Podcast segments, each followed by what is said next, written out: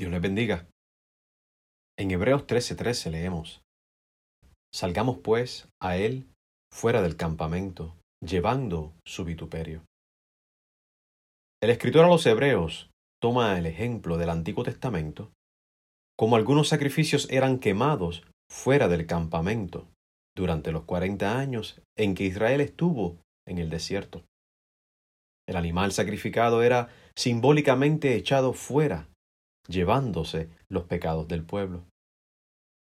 Ahora el escritor nos pinta un cuadro en que vemos a Cristo siendo sacrificado fuera de las puertas de Jerusalén, tomando el pecado sobre sí mismo. En ese sacrificio fue humillado, sufrió insultos y fue tratado como alguien que no era agradable. Todo eso lo hizo en nuestro lugar para traernos salvación. Ahora que hemos sido salvos por la fe en Jesús, el escritor nos invita a tomar una posición por Jesús y tomar sobre nosotros cualquier sea el insulto o el rechazo que el mundo mostrará hacia nosotros.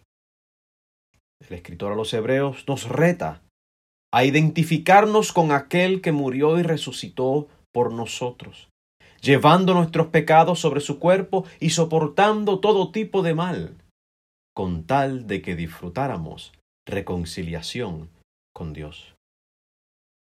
¿Qué queremos en esta hora?